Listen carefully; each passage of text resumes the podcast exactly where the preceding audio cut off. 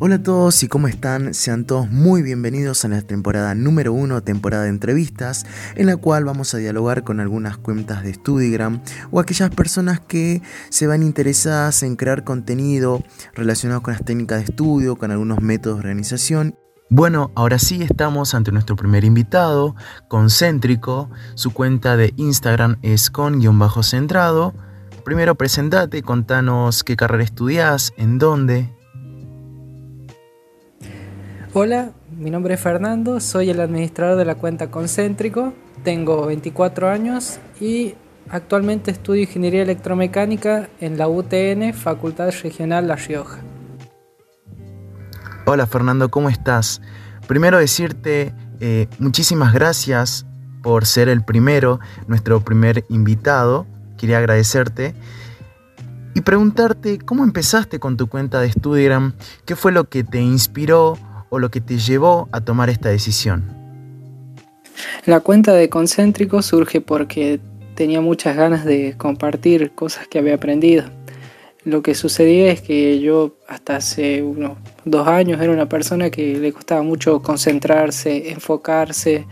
Entonces eh, fui aprendiendo muchas cosas principalmente de YouTube, de algunos libros y todo eso me fue formando y me fue ayudando a poder ser una persona un poco más productiva porque todavía me siguen costando un montón de cosas.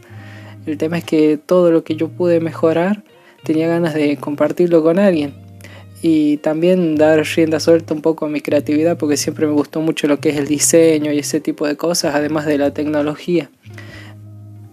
Y también es una cuenta bastante, bastante nueva, tiene apenas un mes y medio de, que la creé y fui organizando bastante el material. Em, no es una cuenta Studigram em, pura porque no subo mucho el contenido de, lo que yo hago, de cómo estudio yo, o sea, de, mis apuntes, sino más que todo son consejos y este, un poco de experiencia propia para poder llevar adelante el tema de, de estudiar y ser productivo. La verdad que muy interesante eso que contás de que te surgió esa necesidad de compartir lo que aprendiste en videos o en libros de compartírselo a alguien. Y eso la verdad que es muy valorable porque yo creo que la manera más, se podría decir, más validera de transmitir ese conocimiento no es, no quedárselo, sino compartírselo a los demás. Bueno, ahora sí, preguntarte Fernando, ¿cómo consideras hasta ahora tu paso universitario? Me comentaste que estudias ingeniería electromecánica, eh, ¿cómo la ves a la, carrera? ¿Te cuesta? ¿Le, estás tratando de encontrar el ritmo? Bueno, en cuanto a lo que es la carrera, actualmente me encuentro en una situación bastante especial porque los que los que están cursando en UTN sabrán que existe una modalidad de promoción directa, pero que antes no estaba. Y yo hay varias materias que cursé en su momento y no pude promocionar de forma directa.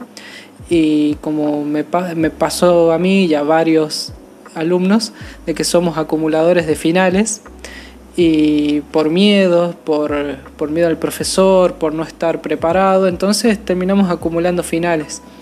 Eh, por eso ahora, por más de que ya terminé de cursar todas las materias de quinto, tengo ganas de recursar alguna materia de cuarto bastante complicada para promocionarla a medida que sigo rindiendo finales. Y con respecto a mis primeros años, que es por ahí eh, de donde puedo hablar con un poco más de experiencia, no me costó llevarla al día, por más de que nunca fui muy estudioso, eh, no me costó llevarla al día, pero no la estaba pasando bien durante esos primeros años. Sinceramente no disfrutaba, por ejemplo, la física, la química, no, no las disfrutaba para nada. Era cursar, rendir y chao, y listo. Ahora la verdad que también el hecho de que estoy trabajando eh, me hace tener que cursar un poco más lento, pero aún así en estos momentos siento que disfruto un poco más cursar las materias, disfruto un poco más aprender y mi forma de estudiar es bastante distinta porque busco encontrarle un sentido a, lo que estoy leyendo en ese momento.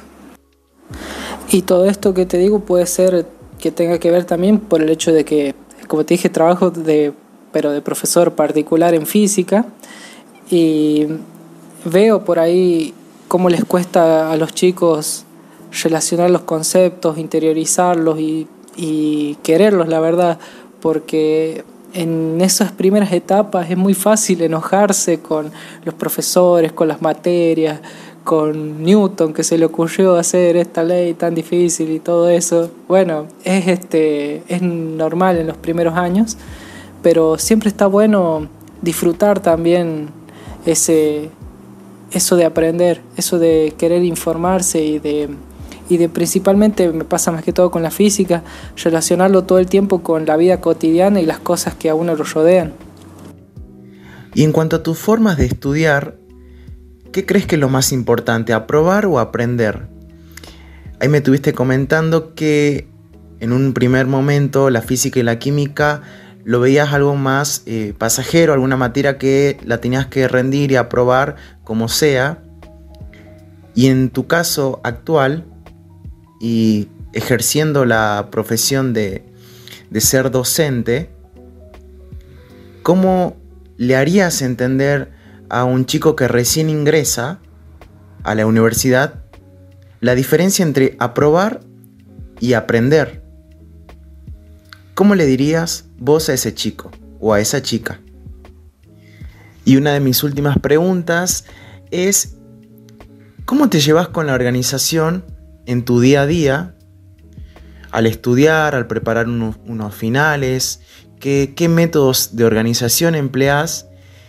¿O sos de aquellos que hacen todo último momento o necesitan tener todo planeado, eh, proyectarlo en alguna hoja, en alguna agenda, eh, algún método de organización escrito? Eh, ¿Cómo te llevas con ese tema de la organización? Bien, con respecto a eso que me decís, si es más importante, aprobar o aprender, para mí son dos cosas muy distintas y no es necesariamente que sea una o la otra, porque primero que nada, con respecto a aprobar, si nosotros hablamos de que te querés recibir, tenés que aprobar y eso lo tenés que tener en cuenta, porque hay muchos chicos, principalmente en mi ámbito de ingeniería electromecánica, donde hay muchos chicos que se meten en un trabajo y se llenan de experiencia y aprenden un montón, de electricidad principalmente, eh, o agarran experiencia en fábrica, pero ¿qué sucede?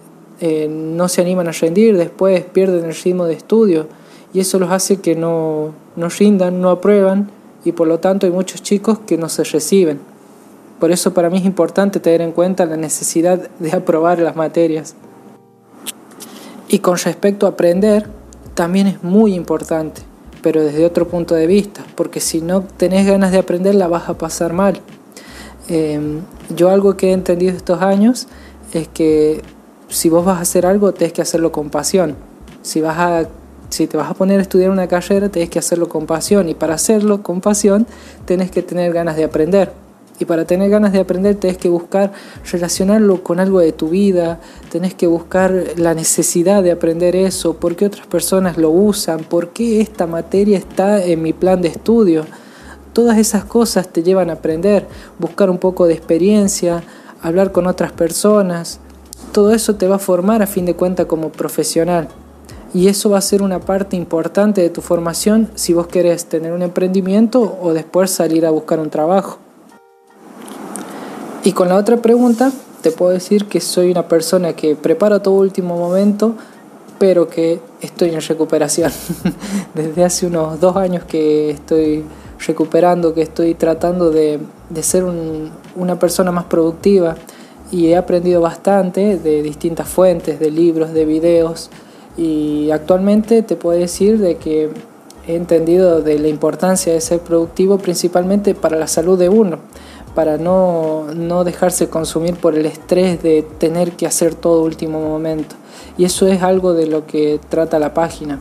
De eso, ese es el mensaje que yo quiero transmitir a, las personas que ven los posteos. Y con respecto a las herramientas que uso, uso em, Google Calendar. Todo lo que no está en Google Calendar no existe en mi vida. Eh, tengo ahí hasta mis horarios para dormir y para comer, que no los sigo a rajatabla justamente a esos, pero es importante que me mande una notificación para yo tener una idea por si me estoy pasando de rosca con alguna actividad o con algún tiempo libre. También utilizo Microsoft To Do, que es una app de listas de tareas, que la uso obviamente para tareas y también para ir cumpliendo algunos objetivos. Eh, me gusta mucho la eh, sincronización que tiene con la computadora y con el celular, por eso es que la utilizo más que todo. Otra herramienta muy importante que se la recomendaría a todos y que no la utilizan, no la suelen utilizar mucho es OneNote, que es como tener un cuaderno en la nube. Se maneja muy parecido a lo que es un, Word de Microsoft. Eh, solamente que está en la nube. Entonces cualquier modificación que uno haga desde la computadora o desde el celular se sincroniza al instante y está buenísimo eso. La uso principalmente para diagramar objetivos, proyectos, como por ejemplo ahí diagramé el proyecto de, del Instagram. Y em, la uso también para hacer revisiones eh, semanales, donde ahí me planteo objetivos y hago revisiones de eh, los proyectos que llevo a cabo durante la semana.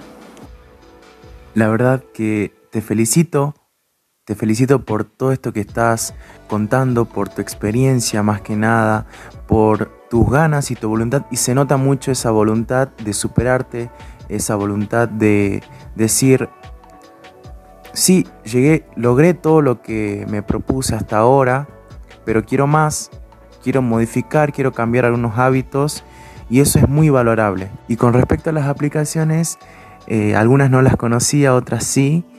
Y la verdad que son una herramienta, yo diría que imprescindible, porque es como que le estamos sacando todo el jugo a nuestro celular, a nuestra computadora, en pos de lograr cumplir ciertos objetivos, ciertos proyectos. Y bueno, quería despedirme, quería primero agradecerte por el espacio, por tu tiempo, más que nada. Eh, la verdad que es un honor poder haber eh, dialogado con vos, entrevistarte, hacerte algunas preguntas. Te deseo muchísimos éxitos en todos tus proyectos, en tus emprendimientos.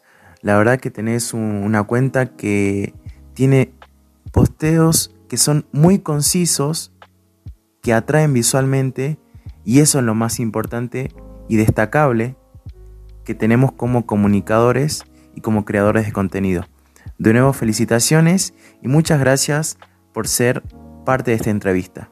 Hasta luego. Bueno, yo también te agradezco y te felicito porque he estado siguiendo algunos otros episodios de, este podcast y la verdad que me parece buenísimo lo que haces. Eh, puede ser de mucha ayuda para muchas personas, como yo estuve en esa situación de no saber qué hacer. Eh, este podcast le puede servir muchísimo. Todos los episodios que has estado subiendo Así que te deseo lo mejor y que sigas creciendo y que mucha gente se siga sumando a este, esta modalidad de entrevistas, así más personas pueden conocer acerca de este mundo de la productividad y sobre lo que es ser estudiante. Muchísimas gracias a vos y un saludo.